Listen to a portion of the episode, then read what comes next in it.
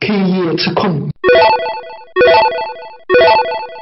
抛开荔枝 FM 这次改版，我们不再不再谈这个产品了。下面又要开始忽悠了，我们就是要我们说的所谓的干货，所谓的透过现象看本质啊，就是看一下它的商业模式是什么，它未来的盈利方向会是什么。我们又开始神预言，掐指一算，嗯，这个商业方向，他们的领导都定了是走粉丝经济的，但是产品经理对于落实来说，这个有点麻烦的。呃，这如果说啊，这样啊，嗯，这么说，就是他的领导已经定的是粉丝经济啊，嗯。那是他不是后来要走啊？对对对对对，那就是如果我哎我我不应该把这个告诉你，就是我们猜测一下他的这个粉丝经济应该怎么走，收费，就是跟那个一样，呃，在 App Store 上买音乐一样。就是我音乐人的发行一首歌，我粉丝进行购买，还是打赏，还是对于中国的现在消费者来说，打赏比购买要亲民一些。哎，就是呃，有一些很多人认为嗯我花钱买这个不值，但是我觉得这个东西好，我去打赏这个。嗯就是以我自己的来说，我不管是打赏一块钱，打赏两块钱，音乐这一方面会不会跟那个他，比如说他这种音乐人或者发布一首歌便宜点嘛，九九块啊，不不不，九块九毛，比如说你会买吗？一块九毛九，音乐没有人会去买的，音乐不是走这个路线的。音乐哦其实的粉丝经济大部分是，比如他要开演唱会，嗯然后他卖的这种演唱会的票，嗯然后但是这个演唱会前期做起来的时候，肯定有很多投资人来嗯投这个演唱会，有可能就有历史 FM，、嗯然后他这这种或者小型的这种聚会，什么嗯乱七八糟的这种，就是他的粉丝音乐节，对他的粉丝经济也得分前项后项，嗯，那它前项的收费在用户的手里拿钱的嗯可能性是最小的。对，那基本上我们能想到的就是用户点广广告也是互相收费了，嗯呃，用户打赏、嗯就是用户把这个钱放进去，嗯用户充值，嗯就充值的话就相当于我买一些 VIP，然后就这个有点像陈坤的那个微信一样，对对，买买皮肤哦，嗯买表情，对，买里面的一些画什啊么的，对对对这些算是粉丝经济里面的前项收费。嗯，你让他花钱去买一首歌，而且这首歌很容易被盗，那这个嗯就不太就不太情愿去买吧。就可能会另外一种就是跟众筹一样，就是这个歌手发行了什么歌，然后我们众筹给他出专辑。嗯这个这个也也也算吧。但是这个要看他荔枝 FM 有没有这个嗯嗯数码的发行权嘛，嗯嗯呃，音乐发行权。那那再往后啊，嗯就是后项，就是我们说前项和后项这是对应的嘛。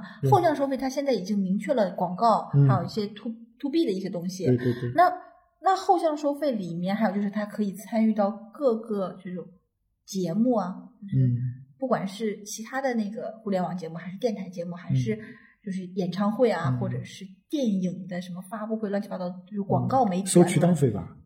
都都算上，啊这这对对对对都都算是后项收费。嗯但是这笔钱是最大的一笔钱，嗯，但是他必须得伺候好前项，他才能达到后项这对，笔钱。它是就是所谓的商业模式里面的多方商业模式嘛，就是它有用户才能有后项的有内容，有内容才有用户，就它两头都要伺候好。嗯，但但是你说电商这个，他说的电商这个我不太明白，嗯他电商怎么回事？众筹是一种啊，那众筹，哎呀。我们那天不是说吗？众筹是不是现在最新的把垃圾东西卖出去的方法？有可能 因为我看这众筹的商品啊，简直是要么抄的，要么是众筹是一种新的商业模式，就有点像乐高的商业模式，就是你要什么东西，然后我给你生产什么东西，你不要我就不生产。但不是说我生产出来想尽办法卖给你，不是，我只是告诉你我们有这样一个东西，你要不要？他说，哎，我要，我要，我要，我要，哎，这个要的人够多了，够回本了，那我就比如说有十个人要，我就生产十个；有一百个人要，我就生产一百个。然后原先的这种模式就是，哎，我先生生产一百个试试看，扔出去，扔出去，扔出去，哎，想尽办法卖给你，就是是两种方式。比如说你说像小米、魅族都是这样的，我先生产出来一千一一百万台，你们去抢去吧，那个五十五。度杯不就是众筹出来的吗？但是盗版太容易了，现在网上三十块钱就可以买。所以中国是对这一块的保护不是太好。它众筹可以，其实是像你说的，我出专辑，嗯出一些周边什么众筹所以我觉得它的收费方式或者是收费方式吧，不是说它的盈盈利模式，就商业模式，我觉得应该就是最典型的多方商业模式嘛。呃，就是要靠用户，靠靠内容嘛，对吧？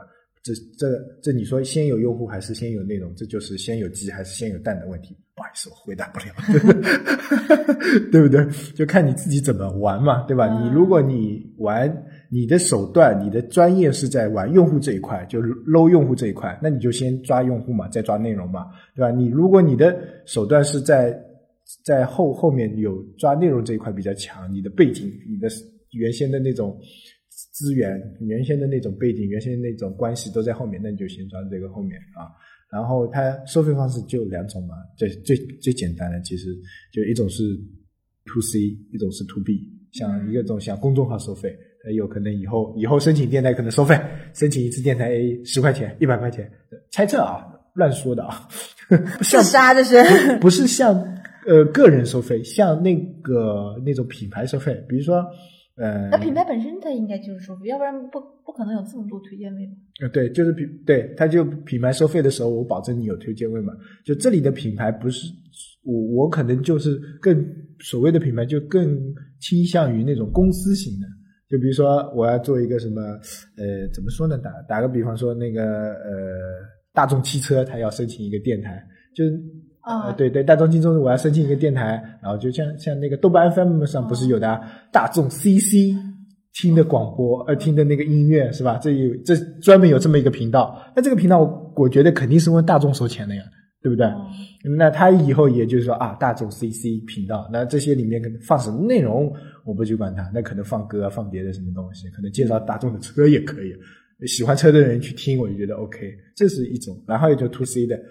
To C 就像用户收钱嘛，像我们说的，就买他的服务，嗯，对吧？这种应该是最正常或者打赏嘛，对吧？这我觉得是他的商业模式。to C 现在神预言看一下他到底怎么来？不是，你这都都这还算什么预言？都已经把现现在现有的商业模式都包括了，还叫预言？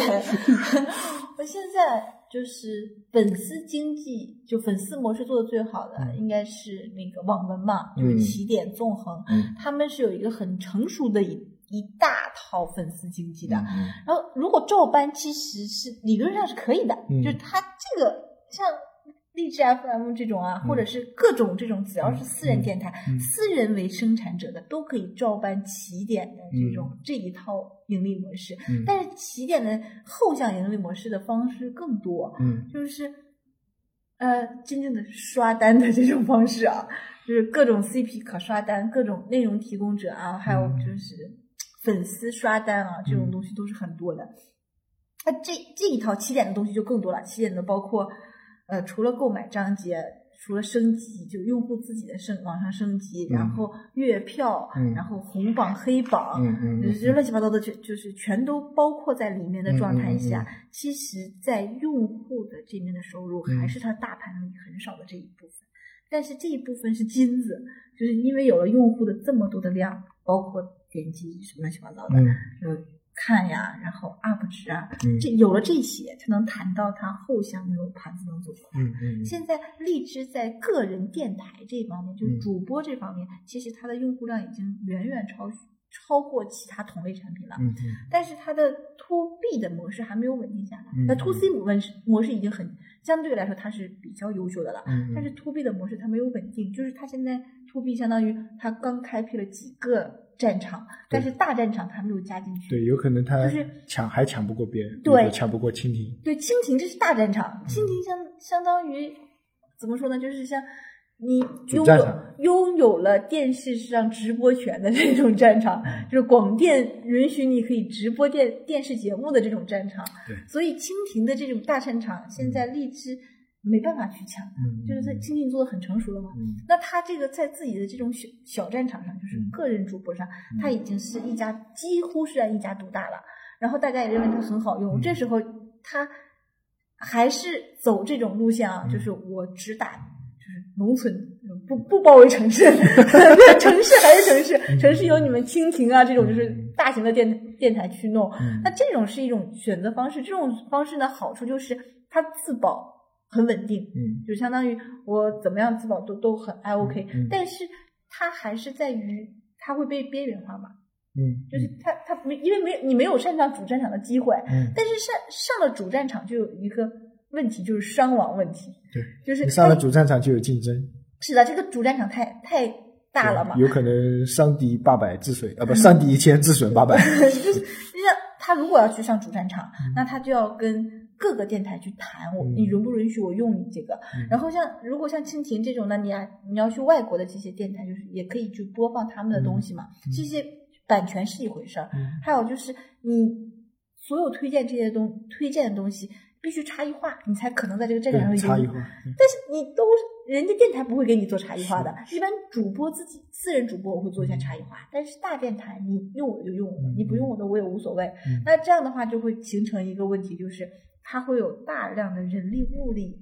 嗯投资在嗯就是主战场上，嗯嗯然后结果主战场未必能见到那么大的效益。是，但是他不投资呢，他他永远就不是这个级别的。对对对对对是，这这个企业发展是一个，就作为产品经理，嗯他在产品上是一个很大的鸿沟，相当于我把我的产品属性变了。嗯那那对于领导呢是一个很大的鸿沟，就是我的钱有可能会打水漂，就是危险性太高嘛。嗯所以如果我们不去做这一步，不进主战场，嗯我们只打周边战，小小战场对对，小战场。那这个的话，就算我们把小战场都搂尽了，也没用。也没有主战场打一次胜仗来的爽。对，是的，是的，是的，是这样。好，这个话题又结束了，接下来进入我们下一个话题。就猜测我们也猜过了，然后这我们接下来加入一个新的环节，就所谓的方法论环节，就有点像手把手教你做产品这种感觉。就是今天是第一个，就是试水，嗯，万一没用呢？啊，不是，对，就这这我们的方法论有没有用，我们我们不管，对吧？你看那些出出的书都是讲自己的方法论，对吧？嗯至至于你领悟到多少，那就是不关我的事。就是，那你的方法论也没有任何方法性？对对对，就是我们的所谓的方法论，就是今天我们的第一讲，算试水第一讲，就是那个怎么分析一款产品，就就是、啊，你从我还以为你从做来说啊不不不，先先分析，因为嗯很多人就是还是在不是产品经理这个角度，有可能他还没有进入到产品经理，还不是产执行产品经理，还有可能产品经理助理。那助理做的最多的事情，可能就是让你视条分析。呃分析一下，然后对标一下，写点文档。那怎么分析一个一个产品？那其实，呃，从我个人的角度来说，就是怎么样去分析一款产品。那比如说今天我自己做的一个一个例子，就是怎么分析荔枝 FM 这一款产品。那我第一步是看什么？先看这个行业，就整个音频主播这个行业，你去找一下它这个行业的发展规律是怎样的。说现在发展到这么阶段，就是它为什么这个现象会火起来？先去网上使劲的搜，使劲的搂，对吧？然后能看到明面的就，我们也只能看得到明面的，或者说别人分析的一些东西，那可以先把所有软文先哎，软文收集起来。那这个时候用得到最多的工具是什么？百度，搜呃那个谷歌、就知乎，知乎还哎，知乎也是，但是知乎我感觉我在用第二步的时候，我我会用知乎，因为呃整个好哎，知乎也也是，然后会交叉用，然后或看一下什么虎嗅、三十六氪这种太太太媒体，反正就这这一类就是这种软文去看一看，然后啊对这个有一个了解。那第二步呢，就是会找一些有数据，那是最好的。就比如说，你可以去什么，呃，数据研究一九九一呀，反正数据研究一个，然后还有一个叫那个百度指数，这种你去看它的一些指数，看它一些数据，就简单的数据，因为真实的数据我们看不到，我们看到的都是它披露出来的一些数据。那大致上你可以看得到，比如说你可以去有门有门，我不知道这个数据有没有啊，或者看一些行业数据，那就是看得出来它这个软件的一个发展，包括你笨一点的。也不是说笨一点的嘛，哎，只能说笨一点。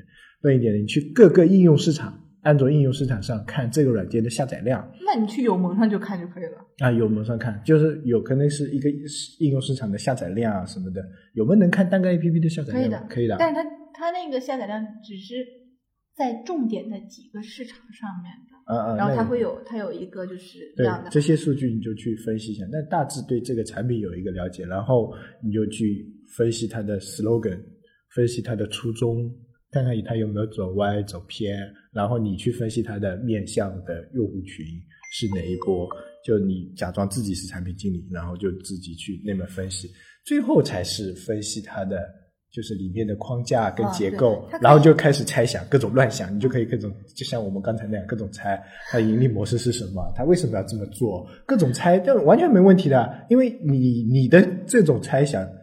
真真有可能就是他实际在做的一些事情。是因为基于一个它现有的一个现实嘛，嗯你可以就是把它相近的一些软件同时搜出对来，然后对比他们的新闻，因为软件就是同类软件很相近的，基本他们的行业的发展方向都是比较相近的，嗯。